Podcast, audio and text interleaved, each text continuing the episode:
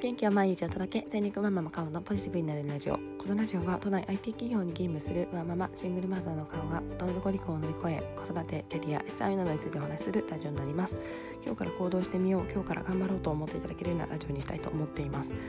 おはようございます。今は金曜日の朝になっています。今週も本当にあっという間ですね。あと1日で、えー、明日は明後日お休みの方多いのかなと思います。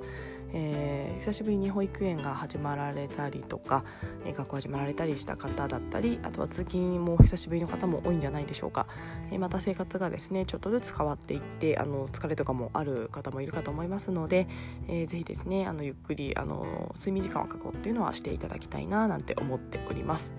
まあ、私もですねなんかやっぱりうんなんかペースが今度はまたうまくやっぱり作れないですね。息子が学校行ったりして今度宿題を持ち帰ってきて、えーまあ、いろんな話したいななんて思いつつですね。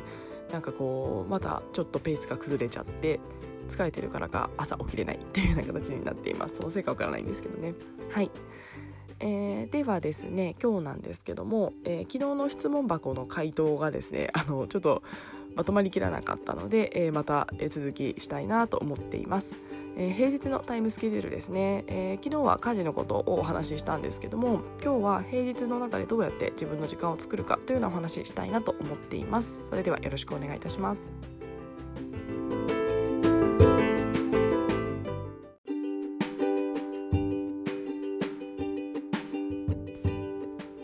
はい、えー、昨日の、えー、質問箱ですね。内容を再度読み上げたいと思います。最近復職した一児のワーママです。時短の6時間勤務で夫も少しは家事もしてくれるのですが時間がなくてヒーヒー言ってます。カオさんは毎日どんなタイムスケジュールで過ごされているのでしょうか。いろいろ発信もされて本当にすごいと思います。というようなコメントをいただいておりました、えー、でですね昨日は家事について、えー、まあざっくりまとめるとですねもうあのやれる時間内でしかやらないもう時間を決めてその中でしかやらない、えー、ご飯とかですね1時間とかかけて作りたいっていう気持ちもあるかもしれないんですが、まあ、私はもう15分とか20分って決めてその中でしか作らないような作れないようなものしか作っておりません。であとはまあ家電の投入とかが必要ですし、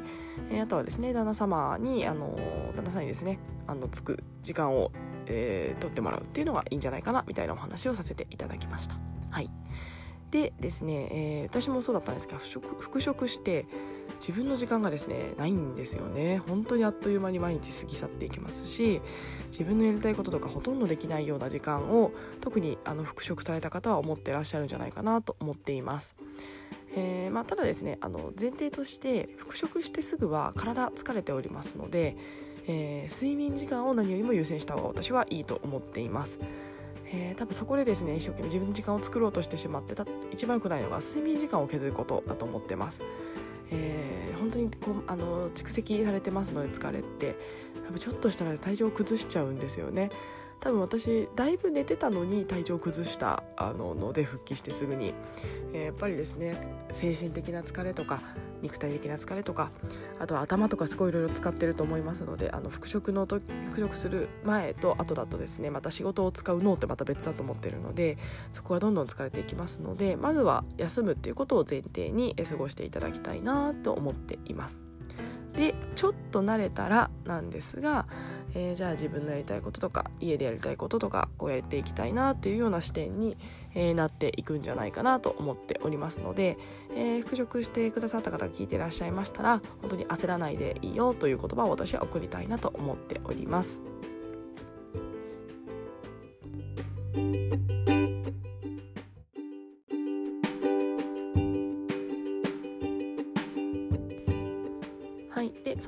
上で、えーまあ、私にいいてた質問のタイムスケジュールというところに絡めて私の、えー、自分時間なんですが、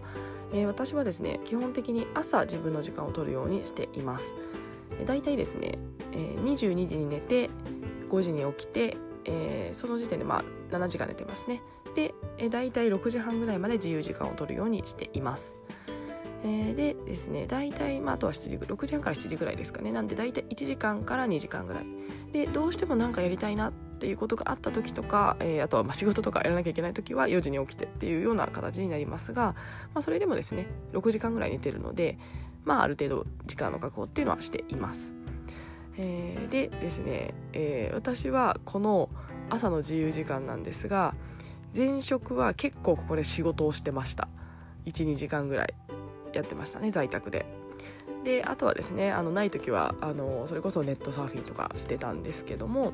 この、えー、半年ぐらいですかね半年ちょっとぐらいから私はここの朝の1時間半とか2時間でポッドキャストを1時間撮るというような形にしています。まあ、大体このポッドキャスト1時間ぐらいあのかかるので、まあ、この朝の時間とかに撮ったり、まあ、たまにですねなんか息子がすっと寝てくれたり私が寝れない時に夜やることもありますが基本的にこの朝の1時間半2時間弱の時間にポッドキャストを入れております。えー、でここのですね自由時間は本当に自分のやりたいことあの好きなことやればいいと思っております。えー、でですね私があの自分時間を、えーと、取る上ですごく大事だなと思っていることがあります。えー、それはですねえー、フルタイムだったり時短だったりあの、まあ、会社員で働いている以上ですね大体週5あの会社に時間を投資すると思っていますでそうするとですねおそらく、えー、自分時間って1.5時間から2時間ぐらいしかないと、えー、心得た方がいいと思っています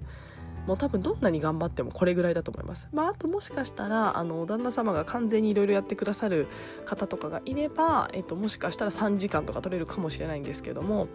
えー、普通に考えてですね帰ってきて、えー、子供のお世話をして家事をして自分のお風呂も入ってとかいろいろやるとですね多分2時間3時間がマックスなんじゃないかなと思っています、まあ、そのまとまった時間っていうところはですね、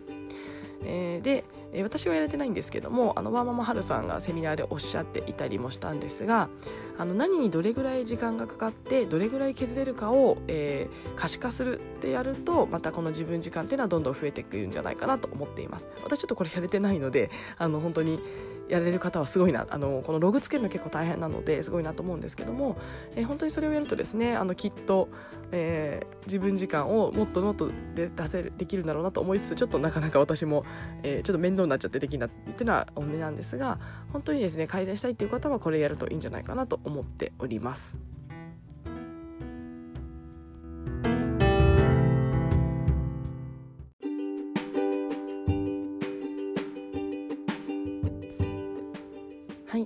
その次にですねとても重要なのはじゃあ自分時間ってこの12時間しかないなって自覚した上でこの時間に何をしたいのかというのを明確にするのが必要かなと思っております。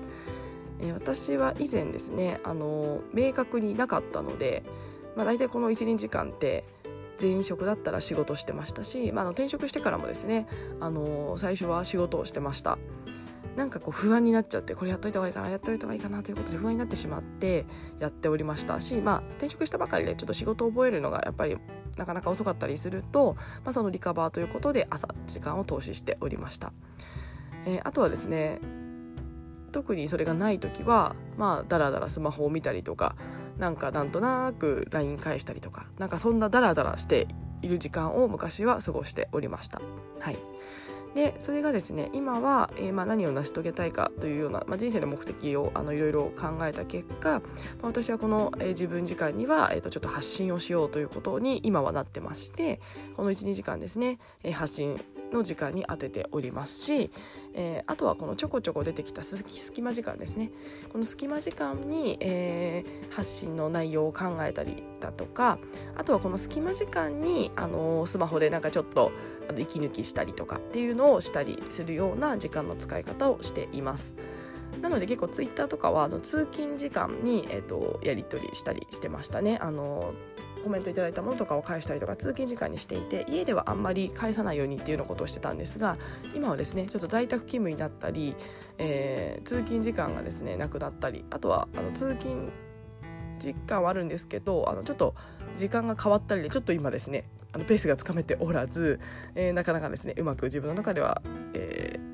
ー、できてないんですが、まあ、ただですね、えこの自分の12時間っていうのを何に使うかっていうのをですね考えてそのための時間に使うっていうのを、えーまあ、マインドセットするというかというのがすごく私は大事だなと思っております。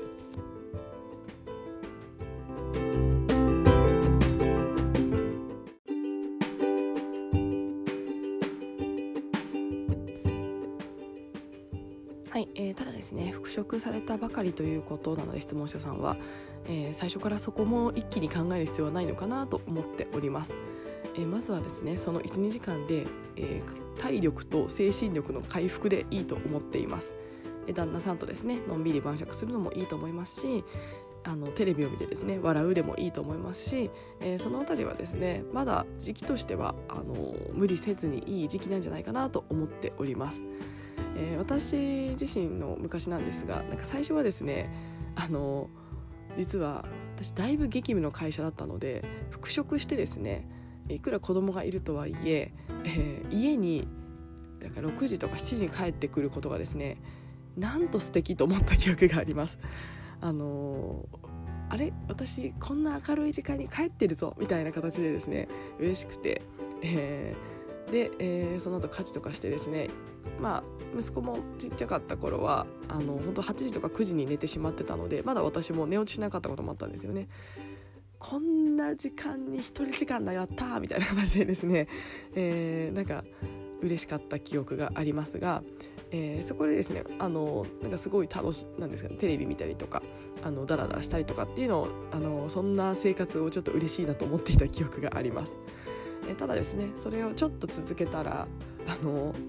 飽きてきまして私はですね。あの多分もともとが私はあのずっと働いてるっていうようなあの生活に慣れすぎてしまってるともありましてもうちょっとダラダラするのに飽きてよしなんかしたいなんかしたいみたいな形でですねあの模索していた記憶があります。その時は確かクラウドソーシングにあのちょっと、えー、やってみようと思ってやってなんか記事とか書いたりした記憶がありますがちょっと向いてなかったのであのちょっとやって、えー、終わりましたが、まあ、ただその時もしっかりあの一生懸命やってなんだろうなんかあの1万円ぐらいなんか稼いだ記憶があります。はいので、えっと、まずはですねやっぱり復職して慣れていない時期っていうのはまず慣れるそして体を休める心を休めるっていうのを一番前提にしてそこからですねなんかこれやりたいなって思うことを見つけたらやればいいんじゃないかななんて思っています。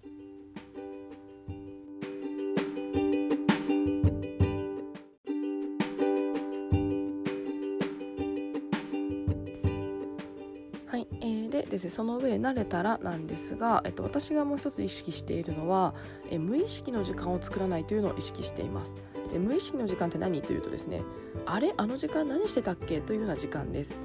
えー、きちんとその時間を使う時は何か目的を持って使うというようなことを意識しています。で、えー、と分かりやすく言うとですね、まあ、だらだらスマホを見たりだらだらテレビを見たりっていうのをやめるようにしています。まずテレビに関してはあの撤去しまして あのテレビを見るそもそもをですねダラダラする要因としてあの撤去しております。であとスマホは結構ネットサーフィンずっとしちゃったりってあると思うんですよね。えー、なのでこれはですね私は、えーとまあ、できればやるとしたら通勤時間にするとかですね。あとはあの息子がレゴで集中している時は私は話しかけないって決めてるので、まあ、そのレゴタイムにあの、まあ、ちょっと家事が落ち着いたら、えー、ちょっとあの私もやるみたいな形にしています。えー、でですねなんかやっぱりいつも言ってることになるんですけどもこの時間は浪費なのか投資なのか消費なのかというのを自分が使っている時間をこうふと考えるようにしています。ちょっとタイムログとかは取ってはいませんがえー、毎回ふとですねあれこれ今って私って浪費してない？なんかだらだらスマホたまにこうどんどんどんどん記事をこう読んでってしまってどんどんこう次の記事次の記事みたいな形に読んでしまうことあると思うんですけどもそうすった時にふとですねあれこれ私は本当に何かの情報を得たくてこの情報を見ているのかただなんとなく見てるだけなのかっていうのをですねきちんとえー、考えて、えー、もし浪費だなこれ正直私の人生に関係ないなと思うようなことはですね、えー、やめるようにしています。芸能人の不倫とか芸能人のニュースとかってちょっと気になるんですけど私の人生に1ミリも関係ないのであの、まあ、ちょっとですね触りで見とくぐらいは全然いいと思ってるんですけどもなんかそのこの不倫の裏話とかですねなんかいろいろどんどんどんどん出てくるので、まあ、そういうのはですねあの見ないようにしています。まあこんな人がこんなニュースあったんだなとかなんかそれぐらいにしてそれを深掘ったところでですね私の人生に全く1ミリも関係ない人のものは情報を得ないようにしようとしております。であとはですね、あのー、一つこれは本当私の経験ばかになっちゃうんですけどもこういったあのポッドキャストをやるとかですねブログを書くとかちょっと発信というものを去年から始めましてそしたらですねネットサーフィンの時間が格段に減ったと思っています、えー、時間がないんですよねネットサーフィンする。えー、あとはですねあの有益な情報は結構周りから入ってくるあの周りのやってること例えばあの投資とかだったらですね昔は結構記事とかでいろいろ調べちゃってたんですけども今だったらあの仲のいい人とかにいろいろ詳しい人にちょっとお話聞いたりしてあそういうやり方あるんだじゃあちょっとやってみようとかそういった形でこう有益な情報を得れるようになってきたのでわざわざネットでですね誰が書いたかわからないような記事とか、えー、企業が書いた記事は絶対何かしらのあのマネタイズしようとしている何かがありますので、えー、鵜呑みにしないようになったななんて思っていますので、えー、結構ですね、まあ、発信をあとはですね時間がないです。そのそのネットサーフィンする。なので、えっと、発信するっていうのこと私はたまたま発信するっていうものを決めましたけども何かこれをやるって決めるとですねそれをこう優先順位に、え自分の時間を置くようになりますので結構そのダラダラ時間っていうのはなくなるんじゃないかなと思います。のであのたまに聞くですね。このダラダラするのをやめたいっていう声とかたまに聞くんですけどもダラダラするのをやめるにはえー、それに代替するダラダラするっていうこう人間楽な楽な方に流れてしまうのを止められる意志の持った、えー、何かを見つけないと多分ダメだと思います。ただやめたいと思っても人はやめられないんじゃないかなと思っています。私もなんだかんだやってますので、え、それよりも、えこれがしたいからこの行動をするというようなまあ、あのいつもちょっと話になっちゃいますが人生の目的何を成し遂げたいか何をしたいかっていうのを考えてそのための行動っていうのをですね日々に落とし込んでそれを毎日やるなのか、えーと、時間ができたらやるなのかっていうのを決めてですねそうやらないと結構ダラダラ時間っていうのはなかなかなくならないんじゃないかなと思っております。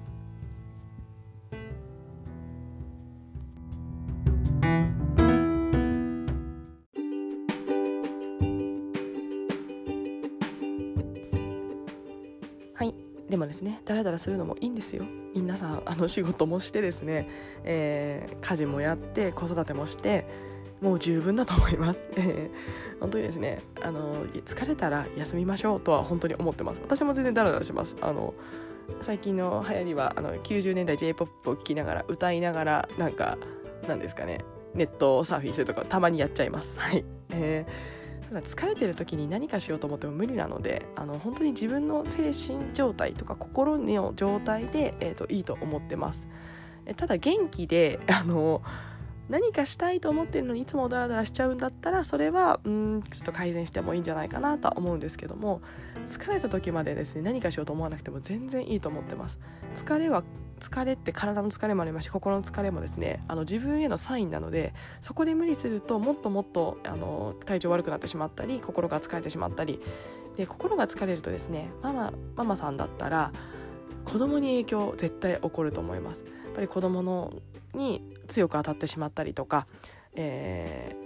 ー、相手がするのが疲れちゃってイライラしちゃうとかですねえー、多分そこが、あのー、すごく悪くなってしまうのでやっぱり自分がご機嫌でいられるようにあのもうダラダラして今日はもう疲れたから寝るとか今日はもうダラダラテレビ見るおせんべい食べながらとかはですね全然私はいいと思っています。ただそれを習慣化させないっていうのは一つあの自分の人生を良くするには必要かなと思ってますのでそこはですねあのダラダラすることが悪いとは私は思っておりません。そこはうまくですね自分の心と体に、えーと、声を聞きながらやっていくのがいいかなと思っております。